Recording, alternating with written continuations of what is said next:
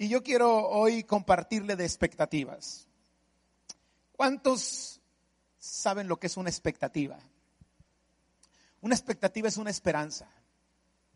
Es esperar algo. Una expectativa es ah, una esperanza de conseguir o lograr algo. Y yo quiero decirle que es muy bueno tener expectativas en la vida.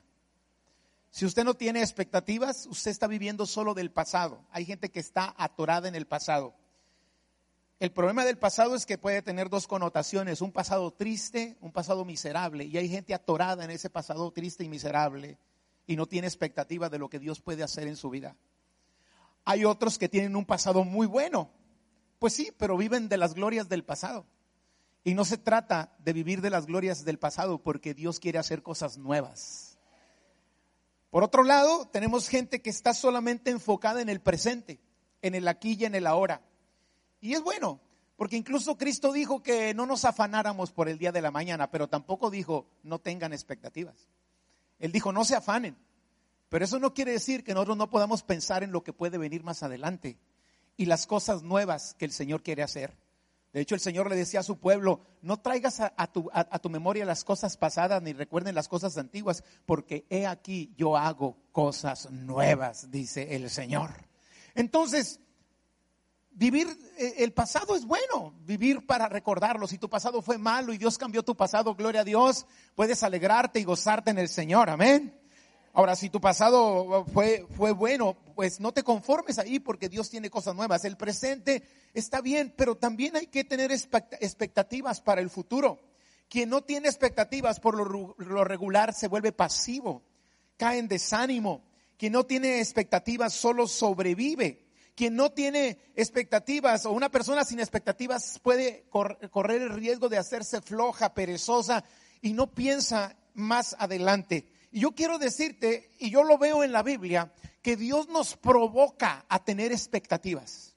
Dios nos provoca, cada promesa que Dios nos da nos está provocando a tener expectativas. Porque cada promesa que Dios nos da nos la da para el futuro. ¿Sí me estoy explicando? Oh, claro, hay, promesas para el presente, pero aunque, eh, puede ser el presente en una hora más. O sea, la expectativa o lo que Dios nos provoca en sus promesas es para, para más adelante. Puede ser muy, muy a corto plazo, pero es más adelante. No sé si me estoy explicando. Entonces, Dios, cada promesa que nos hace, es, nos llena de expectativas. Cuando, cuando Dios le habla al pueblo de Israel y les dice, los voy a introducir en una tierra que fluye leche y miel. ¿Qué está haciendo con ellos? Les está dando una promesa. ¿Y qué está generando en la mente de esas personas esa promesa? Una expectativa. Dios nos lleva a nosotros a tener expectativas. Y quiero decirte que entre más conoces a Dios, tus expectativas serán más grandes. Yo no puedo esperar algo pequeño teniendo un Dios tan grande.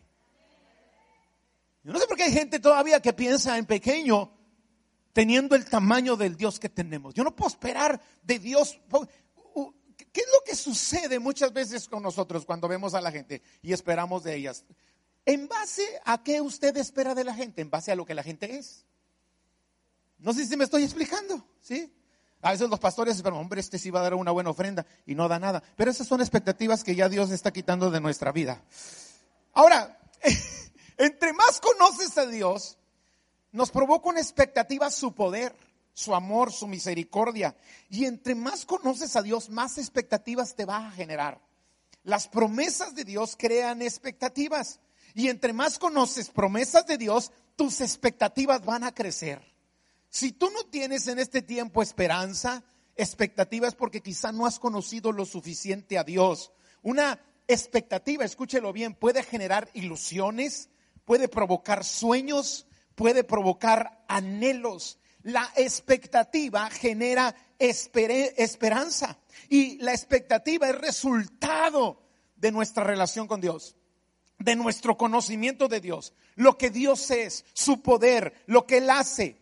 Nuestra fe en Dios. Estamos expectantes porque tenemos fe. Yo le pido que cada vez que venga una reunión como esta, no venga solamente por rutina, no venga solamente por religiosidad, no venga solamente por costumbre. Cada vez que usted decida venir los miércoles o los sábados ahorita o el domingo, diga Señor, yo voy a tu casa porque dice tu palabra que son nuevas cada mañana tus misericordias y si tus misericordias son nuevas, yo puedo esperar algo grande de parte tuya. Yo no saldré de ese lugar como llegué, seré transformado de gloria en gloria, de poder en poder y de victoria en victoria en Cristo Jesús. Dele la gloria al Señor.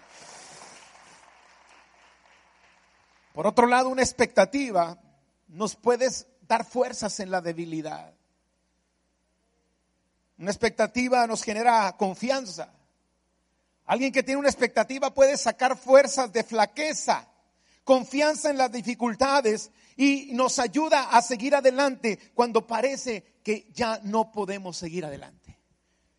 Pero, dígalo conmigo, pero, otra vez, pero, ¿Qué pasa cuando las expectativas no se cumplen? Ay, pastor, iba muy bien, le hubiera seguido ahí. ¿Qué pasa cuando no sucede lo que esperábamos? Ustedes saben que hace poco acaba de partir a la presencia del Señor mi pastor, nuestro apóstol. Y yo esperaba que Dios lo sanara. Y confié y creí y lo hablé. Pero no se cumplió mi expectativa. ¿Y cuántos de ustedes habrán pasado por algo parecido? Oraste, clamaste, pediste, ayunaste, pero tu expectativa no se cumplió. ¿Qué va a pasar? ¿Qué va a suceder cuando lo que esperamos no llega? ¿Qué pasa cuando vemos que nuestras ilusiones, anhelos y deseos no se podrán cumplir? No se podrán llevar a cabo. ¿Qué pasa cuando cuando no sucede como queríamos? Cuando las promesas de Dios en las cuales creemos y confiamos y declaramos no se cumplen como quisiéramos. Yo quiero hablarte un poco de eso el día de hoy. Y quiero darte tres ejemplos el primer ejemplo lo encontramos en el pueblo de Israel. Usted sabe que el pueblo de Israel entró en 70 años de cautiverio, conocen la historia. A causa de su desobediencia, ellos fueron cautivos. Dios les había dicho, si ustedes no cumplen mis propósitos, mis mandamientos, van a, van a quedar cautivos. Y fueron cautivados. El pueblo estaba en el exilio y en el fracaso. Y de pronto los profetas empezaron a dar palabra de Dios para el futuro que generaban expectativas. Los judíos renovaron su esperanza poniendo su confianza en aquel que los profetas decían que vendría a liberarlos, un Mesías. ¿Les suena familiar eso? ¿Y sabe de quién estamos hablando? De Jesús, el Mesías que esperaba el pueblo para venir a redimirlos. Pues Dios había prometido un libertador, un Mesías a su pueblo. Esperaban que Él restauraría al pueblo de Israel y que iba a expulsar al invasor y que los iba a liberar de la esclavitud que, Babilonia tenía sobre ellos. Ahora, cuando el pueblo oía de un libertador, ¿qué se imaginaba? Imagínense que usted está como pueblo esclavizado por otra nación. ¿Estamos? Y le dicen, va a venir uno que los va a libertar. ¿Qué es lo primero que viene a su mente? Es un guerrero, un Robin Hood, o mínimo Rambo. Va a venir alguien que, va a usar la fuerza, el poderío militar quizá, para venir a liberarnos del yugo romano, en este caso, en el tiempo en que nació el Señor Jesucristo. El pueblo oía que alguien los iba a libertar y, libertar y se imaginaba un militar, un líder. Y los profetas hablan de Jesús de diferente manera. Encontramos, por ejemplo, en Daniel capítulo 7, versículos 13 y 14, una profecía acerca de ese Mesías. Y Daniel, mire cómo dice acerca de ese Mesías. Dice, mientras miraba yo en la visión de la noche, y aquí con las nubes del cielo venía uno como hijo de hombre, que vino hasta el anciano de días y le hicieron acercarse delante de él. Y le fue dado dominio gloria y reino para que todos los pueblos, naciones y lenguas le sirvieran. Su dominio es dominio eterno que nunca pasará y su reino uno que no será destruido. ¿De quién hablaba Daniel? De Jesús. Él vino a traer el reino de Dios a la tierra. Y su reino no tendrá fin. Han surgido imperios, han surgido reinos y han caído, pero el reino de Dios sigue vigente el día de hoy. Y nosotros somos parte de ese reino que nunca tendrá fin. Dele la gloria al Señor. Amén. Ahí Daniel está viendo a, un, alguien que tiene dominio sobre las naciones. ¿Están de acuerdo conmigo? Pero ahora quiero que vean cómo, que, que examinemos cómo veía Isaías al Mesías. Isaías 53 del 1 al 3. ¿Quién ha creído a nuestro anuncio? ¿Y sobre quién se ha manifestado el brazo de Jehová? Subirá cual renuevo delante de él y como raíz de tierra seca. No hay parecer en él ni hermosura. ¿Qué contraste? Lo veremos, más inatractivo para que le deseemos. Despreciado y desechado entre los hombres varón de dolores, experimentado en quebranto, y como que escondimos de él el rostro, fue menospreciado y no lo estimamos. Qué contraste, ¿no? Las dos profecías generan expectativa. Bueno, más bien una genera expectativa. La otra, viéndolo de una manera muy, muy natural, genera decepción. Yo espero un libertador. Yo espero un líder. Ahora, ¿cuál cree usted que fue la profecía que tomó el pueblo judío para tener expectativas? ¿La de Isaías o la de Daniel? La de Daniel.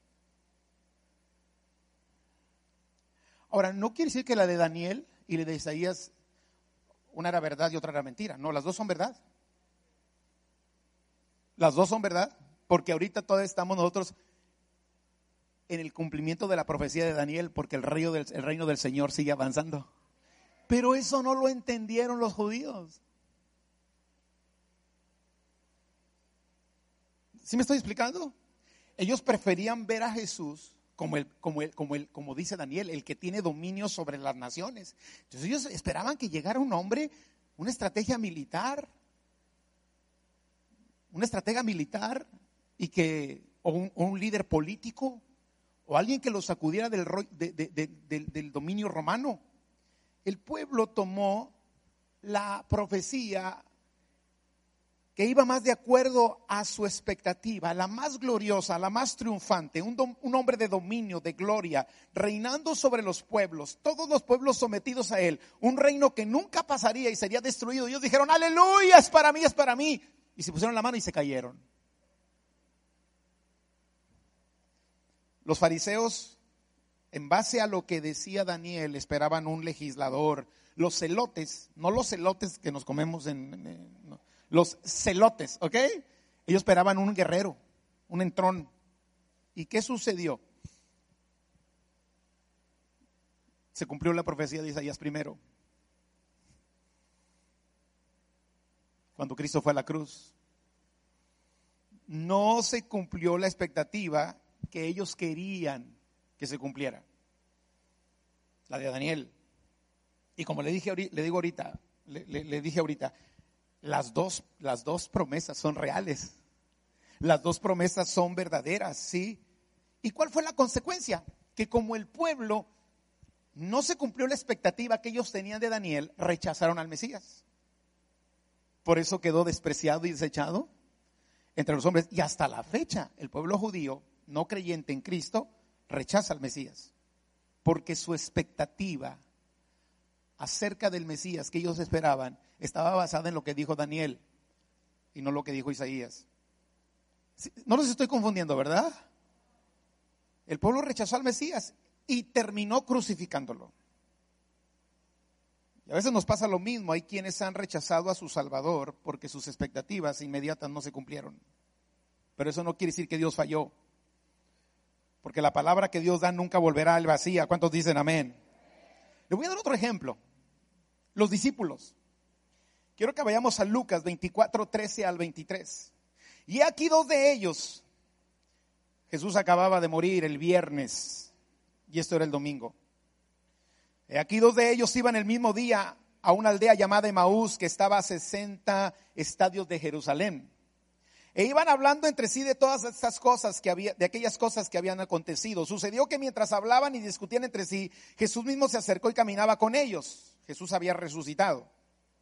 Mas los ojos de ellos estaban velados para que no le conociesen. Y les dijo, ¿qué pláticas son estas que tenéis entre vosotros mientras camináis y por qué estáis tristes? Respondiendo uno de ellos, que se llamaba Cleofas, le dijo, ¿eres tú el único forastero en Jerusalén que no ha sabido las cosas que en ella han acontecido en estos días? Entonces les dijo, ¿qué cosas? Y ellos le dijeron, de Jesús Nazareno, que fue varón profeta, poderoso en obra y en palabra delante de Dios y de todo el pueblo. Cómo le entregaron los principales sacerdotes y nuestros gobernantes a sentencia de muerte y le crucificaron. Pero nosotros esperábamos. Nuestra expectativa la expectativa que teníamos nosotros. Esperábamos que Él era el que había de redimir a Israel. Y nuestra expectativa no se cumplió. Terminó crucificado. Terminó en una cruz aquel que nosotros pensamos que nos iba a salvar del yugo romano. ¿Están conmigo? Y el Señor les dice ahí, bueno, después siguen diciendo ellos, pero nosotros esperábamos que Él era el que había de redimir a Israel. Y ahora, además de todo esto, hoy es ya el tercer día que esto ha acontecido. Aunque también nos han asombrado unas mujeres de entre nosotros, las que antes del día fueron al sepulcro y como no hallaron su cuerpo, vinieron diciendo que también habían visto visión de ángeles, quienes dijeron que vive. ¿Cómo iban ellos? Decepcionados. La expectativa de los discípulos aparentemente no se estaba cumpliendo porque había muerto el que había de redimir a Israel. Y si seguimos leyendo, Mateo 24, 36 al 49, mientras ellos aún hablaban de estas cosas, Jesús se puso en medio de ellos y les dijo, pasa a vosotros. Entonces espantados y atemorizados pensaban que veían espíritu, pero él les dijo, ¿por qué estáis turbados y vienen a vuestro corazón estos pensamientos? Mirad mis manos y mis pies, que yo mismo soy palpad y ved porque un espíritu no tiene carne ni huesos, como veis que yo tengo. En eso fue cuando se apareció a los discípulos. Amén. Y diciendo esto les mostró las manos y los pies, y como todavía ellos de gozo no lo creían y estaban maravillados, les dijo, ¿tenéis aquí algo de comer? Entonces le dieron parte de un pez asado y un panal de miel, y él lo tomó y comió delante de ellos, y les dijo, estas son las palabras que os hablé estando aún con vosotros, que era necesario que se cumpliese todo lo que está escrito de mí en la ley de Moisés, en los profetas y en los salmos. Entonces les abrió el entendimiento para que comprendiesen las escrituras y les dijo, así está escrito y así fue necesario que el Cristo padeciese y resucitase los muertos al tercer día, al tercer día y que se predicase en su nombre el arrepentimiento y el perdón de pecados en todas las naciones, comenzando desde Jerusalén. Y vosotros sois testigos de estas cosas. He aquí yo enviaré la promesa de mi Padre sobre vosotros, pero quedaos vosotros en la ciudad de Jerusalén hasta que seáis investidos del poder del Espíritu Santo. Pero cuando ven que Cristo muere, la expectativa se va. Y bueno, otro ejemplo. ¿Tienen tiempo? Pues como ya hace mucho que no vengo, yo tengo tiempo. Juan el Bautista. Veamos la expectativa que Juan el Bautista tenía de Jesús. Lucas 3, versículos 15 al 18 como el pueblo estaba en expectativa, ¿cómo estaba el pueblo? ¿Qué estaban esperando? El Mesías. El cumplimiento de la promesa de Dios.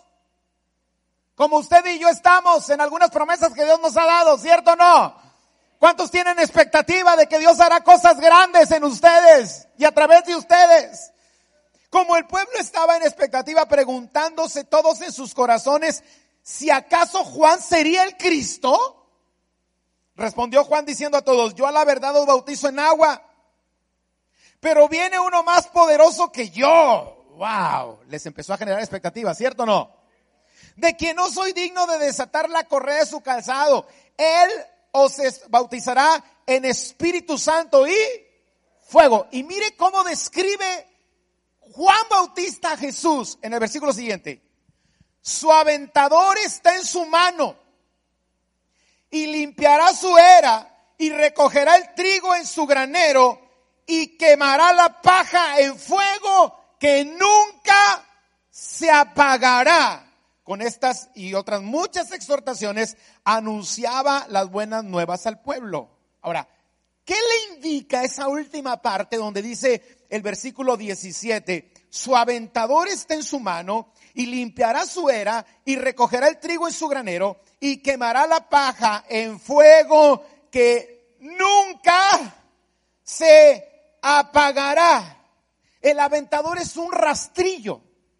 O sea, él dijo, de quien yo los estoy hablando, trae un rastrillo en la mano. Con ese rastrillo separaban el trigo de la paja. Y dijo, y va a quemar en la paja en el fuego que nunca se apagará. ¿Saben qué les estaba diciendo? Llegó el Mesías que les va a dar en la cabeza a todos estos. ¿O no? Dice, ya trae el rastrillo puesto. Así como cuando, cuando nosotros le tenemos ganas a alguien. Señor, encárgate tú de él, Padre. ¿No les ha pasado por la mente? A mí me pasa muy seguido, es una tentación que yo tengo que resistir todos los días. Dijo, ya trae el rastrillo en la mano. Y va a identificar quién es, quién es la cizaña y quién es el trigo. Y a la cizaña la va a hacer que arda en el fuego del infierno, como unos hermanitos que traigo atravesados, aleluya. No, no se crean, no, no. O sea, esa era más o menos la actitud que traía Juan. Ese Mesías va a acabar con toda esa gente. Hijos del diablo, parientes de Satanás, hijos del chupacabras. Algo así, en, términos modernos. Ya trae el rastrillo puesto, ya trae la espada desenvainada. Va a acabar con ese yugo, con toda esa gente que nos tiene esclavizada. Él va a su pueblo. Sí, a su pueblo lo va a conservar. Pero lo que es paja, la va a quemar. Y su pueblo saldrá victorioso. ¿Y qué decía el pueblo? ¡Uh! ¿Qué generaba en el pueblo? expectativa. Pero ahora resulta que el que traía el rastrillo en la mano, un día dice, les pido que bendigan a los que los maldicen, que amen a los que los aborrecen, que oren por los que los persiguen si te llenan una mejilla, pon la otra. Y si te ponen llevar la carga una milla, lleva las dos. Si tu enemigo tiene hambre y si tiene sed, se cumplió la expectativa de Juan. Ahora Juan está en la cárcel. Porque Juan era broncudo, como algunos hermanos aquí de la fe Juárez. ¿eh? Y algunos de ustedes quisieran tener a la suegra en el infierno, pero no se les va a conceder. Juan era broncudo, dijo, él va a acabar con el yugo romano, él va a acabar con toda esta opresión. Era su expectativa.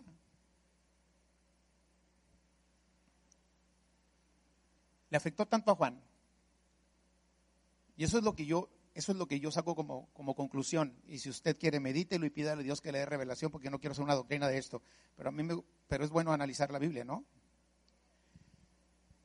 Le afectó tanto a Juan que cuando lo meten a la cárcel, él dice, yo aquí estoy en la cárcel porque, porque peleé por la justicia. Yo estoy aquí en la cárcel, ahora aquí pagando por mantenerme firme en mis convicciones. Y el que yo pensé que iba a separar la paja de, del, trigo bueno, que iba a quitar la cizaña de entre el trigo. Ahora resulta que anda sanando a los, a los leprosos. Yo quería que ardieran. Pero ahora resulta que se junta con pecadores y publicanos.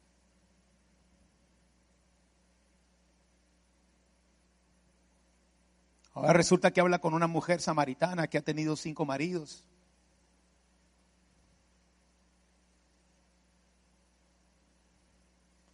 Y está sanando a los ciegos. Y entonces le dice a sus discípulos, vayan con Jesús y pregúntenle si Él es.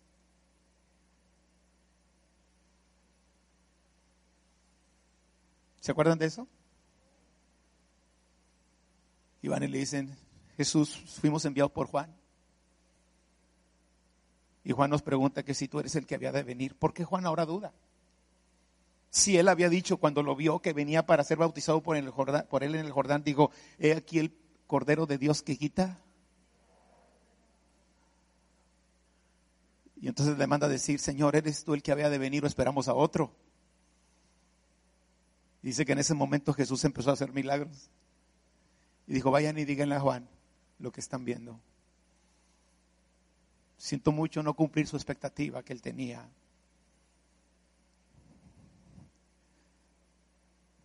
¿Están conmigo? Y después dice, y bienaventurado el que no haya tropiezo en mí.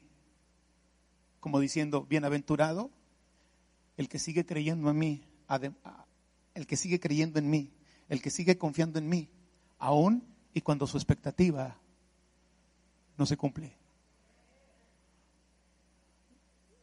¿Sí, ¿Se acuerdan de ese, versículo? ¿Quieren que lo leamos? Porque veo algunos como que están medio incrédulos y piensan que estoy inventando algo. Pero quiero que lo vean, vean, véalo conmigo. Bueno, nada. Capítulo 7, versículos 20 al 23. Cuando los hombres vinieron a él, dijeron, Juan el Bautista nos ha enviado a ti para preguntarte, ¿Eres tú el que había de venir?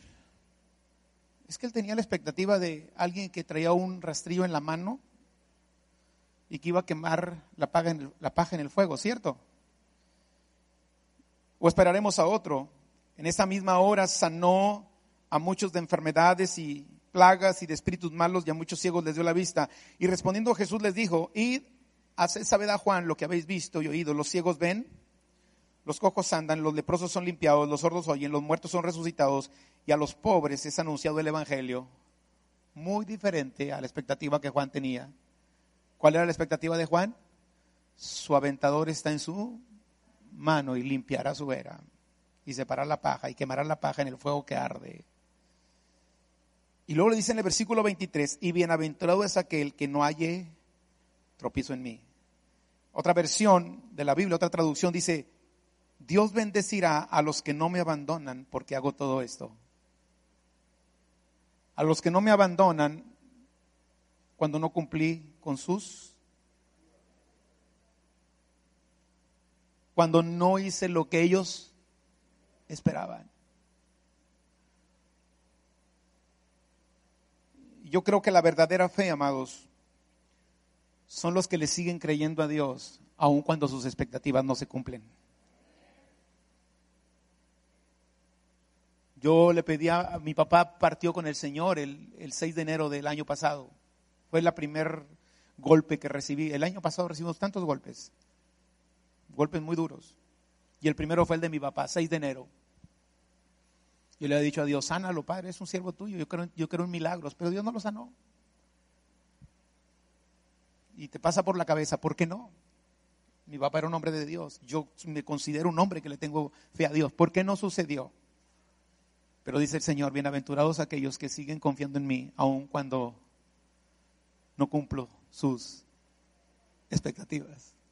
Esa es la verdadera fe. La fe que se sostiene. Amén. La pregunta es cómo actuar cuando nuestras expectativas acerca de Dios y sus promesas aparentemente, y digo aparentemente, porque en el caso de Daniel, la expectativa que generó su profecía se está cumpliendo ahora. No se cumplió cuando ellos querían, en el momento en que ellos querían, pero se ha cumplido en estos tiempos y se seguirá cumpliendo porque el reino de Dios no va a, desaparecer nunca de la faz de la tierra.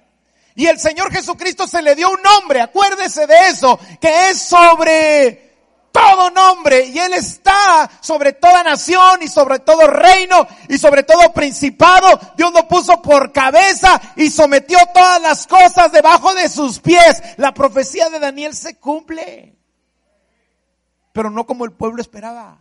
Y aquí es donde yo te quiero compartir en los 28 segundos que me quedan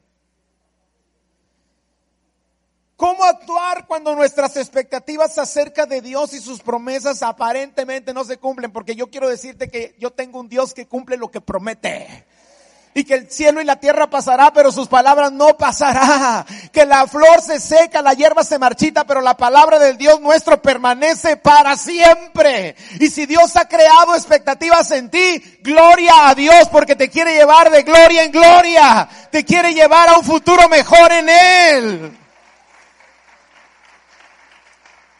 El problema por el cual a veces nuestras expectativas no se cumplen como quisiéramos es porque Muchas de las veces nosotros solamente consideramos el punto de vista humano y no el punto de vista de Dios. Dios no piensa como tú piensas, Dios piensa mejor y más alto que nosotros.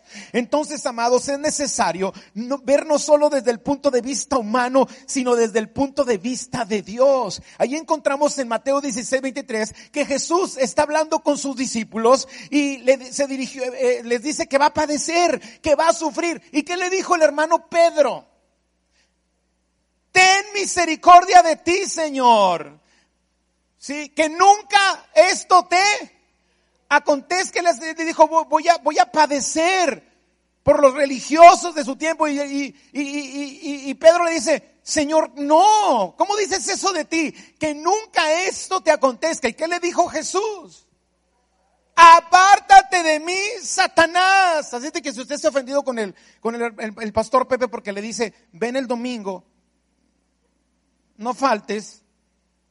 Ahí es que el pastor exige mucho. Jesús le dijo a Pedro, Satanás.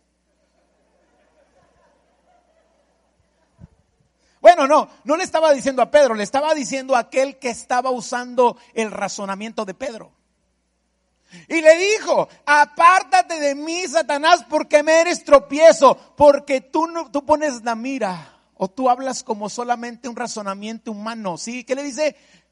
Porque no pones la mira en las cosas de Dios, sino en las de los hombres, hay mucho creyente frustrado porque sus expectativas no se cumplen, porque solamente lo está viendo desde un punto de vista humano. Necesitamos nosotros tener la mente de Cristo y elevar nuestra manera de pensar y renovarla, como dice Romanos capítulo 12, para pensar como Dios piensa. Para el mundo la muerte es un fracaso, pero Pablo con una mente renovada decía, para mí el vivir es Cristo y el morir me es ganancia para el mundo eh, que alguien se haya muerto y que no y que no y que Dios no contestó la petición como en el caso de mi papá, pero para el Señor es diferente.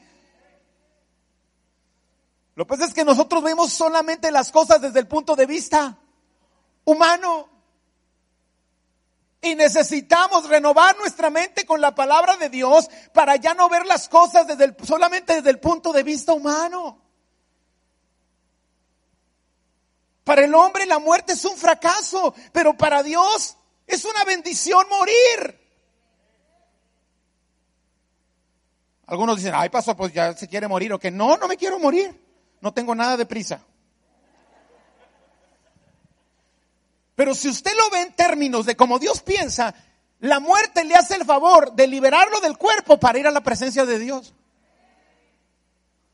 Si alguien murió porque Dios no contestó la oración de que sanara y Dios decidió llevárselo, no es que Dios no cumplió sus expectativas, Es que Dios tenía un plan mayor y un plan mejor que el que usted esperaba, porque sus pensamientos no son como los pensamientos de Dios, más altos que nuestros pensamientos son sus pensamientos y más grandes que nuestros caminos son sus caminos. Por eso de pronto usted ve a creyentes que dice, se le murió fulano, se le murió el papá, se le murió, mira, y anda como si nada. Es que no los quería. No, no es que no los quería, es que tiene esperanza de vida eterna, es que sabe que un día vamos a estar por siempre en la presencia de Dios. ¿Lo está captando? Yo estaba preguntándole a Dios, ¿por qué no me contestaste la oración, Señor? Y leí en Isaías 57, versículo 1, despuesito, un pasaje, un, versículo que dice, hay justos que mueren. Y Dios se los lleva antes porque Él sabe las cosas que van a venir. Y como dice el anuncio, ¿cuántos se acuerdan de ese anuncio que y que me quedo callado? Me tapó la boca. Y ahora que pasa toda esta epidemia, digo, no hombre, mi papá no lo hubiera hecho en esta epidemia. Mi papá hubiera matado a mi mamá. Se hubieran ido los dos, de perdido me dejó uno. Porque papá no se hubiera puesto tapabocas. No estoy hablando mal del viejo, lo quiero mucho. Amados, es necesario ver no solo desde el punto de vista humano, sino desde el punto de vista de Dios. Si tú no quieres que tus expectativas acerca de las promesas de Dios se frustren o te decepciones, necesitas entender que los planes y los pensamientos de Dios son más grandes que los nuestros. Pero también por otro lado, necesitas reconocer que la voluntad de Dios es buena, es agradable y es perfecta. Mucha gente me pregunta, ¿y por qué Dios sana a unos y otros no? No sé. Si me pongo a pensar porque a unos sí y a otros no, puedo ofender a la persona o puedo ofender a Dios. Porque podría decir la persona, es que no tiene fe. ¿Y qué tal si tenía fe? Y si no fue culpa de la persona, ¿de quién fue culpa? De Dios. Porque entonces tiene fe porque Dios no lo sana y me meto en un lío mayor. ¿Cierto o no? No sé. Yo quisiera tener una respuesta para todo y no la tengo. Y la Biblia dice que las cosas secretas le pertenecen a Dios. Y la Biblia dice que cuando lleguemos al cielo, el Señor nos va a contestar las preguntas. Así es de que no, no se frustre porque no le contesten la pregunta ahorita. Mejor asegúrese de ir al cielo para que se la contesten, porque en el infierno no se la van a contestar. Se va a quedar con la duda toda la eternidad.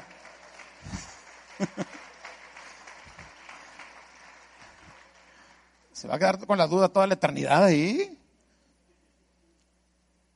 Ahora, la voluntad de Dios es buena, agradable y perfecta, pero cuando no se cumple una expectativa, ¿es agradable? Uh, estamos pensando, está saliendo un mito aquí. Cuando no se cumple la expectativa, ¿es bueno? Seamos honestos. Cuando no se cumple la expectativa, no crees que es bueno. Y tampoco es agradable. Y menos consideras que es perfecto. Pero entiende esto la palabra de Dios es verdad. Y si Dios decide algo que va contrario a nuestras expectativas, la palabra de Dios sigue siendo verdad. Y si lo hace de acuerdo a nuestras expectativas, la palabra de Dios sigue siendo verdad. Y si no lo hace, sigue siendo verdad. Y escucha, quizá el proceso de la voluntad de Dios no sea bueno, agradable y perfecto pero el resultado final de hacer la voluntad de Dios será bueno, será agradable y será perfecto. No confundas el proceso con el resultado. ¿Sabes una cosa? A veces hacer la voluntad de Dios no es agradable. Perdonar al que me ofende. Sí, aleluya. Sí, qué agradable. Y no es agradable. Pero cuando Dios te empieza a derramar un montón de bendiciones sobre tu vida, cuando pasaste el proceso de hacer la voluntad de Dios que no fue tan agradable, y vienen todas esas bendiciones de Dios para tu vida, van a ser mucho más agradables y más duraderas y, y de más bendición que el costo que pagaste por hacer la voluntad de Dios. Yo estaba hablando con mi pastor y estaba quejándome de alguien. No era de mi esposa, ¿ok? Yo le digo, pastor, es que ya no, ya no lo aguanto. Bueno, tampoco era un hermano de la fe, ¿ok? Una persona que conocí en otro planeta y en otra época. Y estoy desesperado, pastor. Yo no puedo. Y recuerdo que me volteó y me dijo, ¿y por qué crees que Dios te ha bendecido tanto? Porque has aguantado. Porque has hecho lo correcto. No te enfoques en el proceso enfócate en el resultado de hacer la voluntad de Dios. Y el resultado de hacer la voluntad de Dios será bueno, será agradable y será perfecto. Y quizá la expectativa que tú tenías acerca de alguien o de algo, o acerca incluso de Dios, no se cumplió y no te parece ni bueno, ni agradable, ni perfecto. Pero espérate un poquito de tiempo y te darás cuenta que Dios tenía la razón. Hay gente que está frustrada con su infancia, con lo que pasó. Ay, es que cuando era niño. Ay. Sí. Me hacían. No, no, yo hacía algo, pero no lo debo hacer. Y, frustrados. Es que yo tuve tantas carencias de niño. Y hoy tienen una bendición Sí, pero cuando estaba chiquito no la tenía. ¿Han visto gente así? Y tiene, tiene su carro del año que Dios le dio. Sí, pero cuando estaba chiquito yo andaba a pie. Sí pasa o no, más pasa allá, allá donde estoy yo. ¿Cierto o no? Y viven atorados ahí. Si yo les cuento mi historia, les hago una novela. ¿Cuál los ricos también lloran? No, no, no, no, no. Y mi proceso, mi padre hacía la voluntad de Dios. Y el proceso fue duro, muy duro. Y no lloro por traumado, no lloro por traumado. lloro de gratitud a Dios. Pero cuando tú volteas, ves el pasado y lo que Dios hizo por la obediencia de mi papá de hacer su voluntad, yo estoy aquí por eso. El proceso fue triste, pero el resultado es bueno. Es agradable y es perfecto. Y quizá la expectativa que tú tenías de Dios no se cumplió y es triste. Y no es agradable. Pero espera un poco de tiempo, porque el que prometió lo hará. Y el resultado será una bendición para tuya. Dale la gloria a Dios. Ya.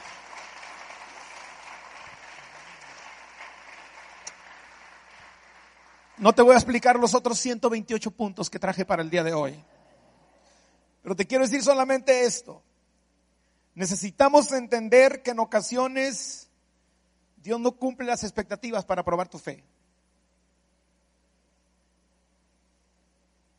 ¿Y por qué Dios quiere probar tu fe? Porque Él está frustrado y quiere demostrarte que tú no tienes fe. No, cuando Dios prueba la fe no es para hacerte daño, cuando Dios prueba la fe es para fortalecer tu fe y acrecentarla. Porque si quieres cosas grandes de Dios, tendrás que tener una fe grande. Claro que el enemigo también aprovecha esas cosas. Y por último, es bienaventurado el que no tropieza cuando sus expectativas no se cumplen. Jesús dijo ahí en Lucas 7:23, bienaventurado es aquel que no halle tropezo en mí. La NTLA, la nueva traducción en lenguaje actual, dice, Dios bendecirá a los que no me abandonan porque no hago lo que esperan. Amén. ¿A dónde te lleva todo esto? Yo no sé si tus expectativas no se han cumplido todavía, pero sigue confiando en Dios. Y quizás las cosas que tú esperabas no, no han sucedido como tú pensaste, pero sigue confiando en Dios. Necesitamos decirle a Dios como le dijo Job un día. Le dijo Job, aunque me mates, yo seguiré esperando en ti. Y al final el Señor le restituyó al doble. Recuerdan la historia. Y Dios está esperando. Es ahí donde se demuestra la verdadera fidelidad. Porque decir que tienes fe y abandonar a Dios cuando tus expectativas de Él no se cumplieron no era fe. La verdadera fe permanece. La verdadera fe persevera. Nosotros no somos los de, los de los que retroceden, somos de los que perseveran. Y yo no sé si aquí hay personas que de pronto dicen, pastor, mi expectativa no se ha cumplido. No te preocupes. Quizá el proceso es doloroso, pero el resultado será bueno, será agradable y será perfecto. Amén.